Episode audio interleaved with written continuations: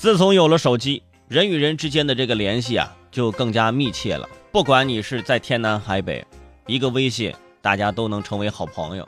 呃，最近我在朋友圈看到这么件事儿，呃，一位王先生啊，微信上就收到了好几个朋友转发的同一条微信，啊，说是什么呢？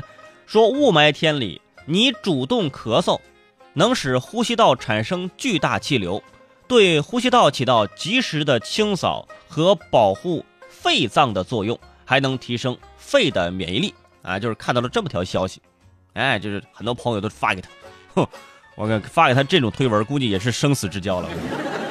王先生非常的感动啊！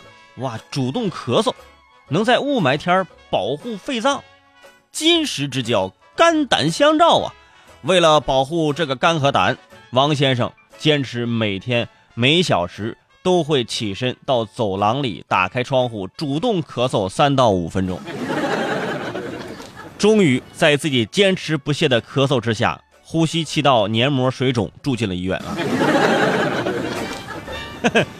哎呀，我们经常会保存收藏一些干货，什么怎样减减肥，哎，怎样这个养生，这些文章读起来朗朗上口，品完后如沐春风，下定决心从明天开始我就要这么做啊！谁知道明天又保存了新的干货，跟这个松鼠过冬似的。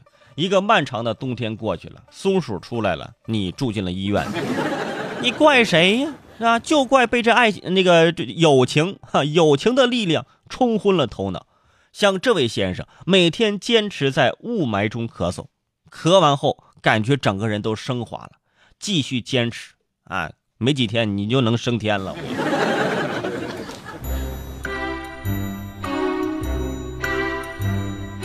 跟大家解释一下啊。这也是医生说的啊，不是我说的。医生说，咳嗽啊是机体的一种保护性的反射，对于 PM 二点五这样不大不小的颗粒呢，往往是没辙的。PM 二点五一旦进入到气管，就长驱直入，直达肺部。人家都到了，你还咳咳咳咳啥呀？拉拉队加油鼓劲儿呢？如果你想想，如果这个雾霾天。咳嗽能保护肝脏，那是不是吹风机吹膝盖能吹走关节炎呢？是不是我拼命吃糖就可以吃走糖尿病啊？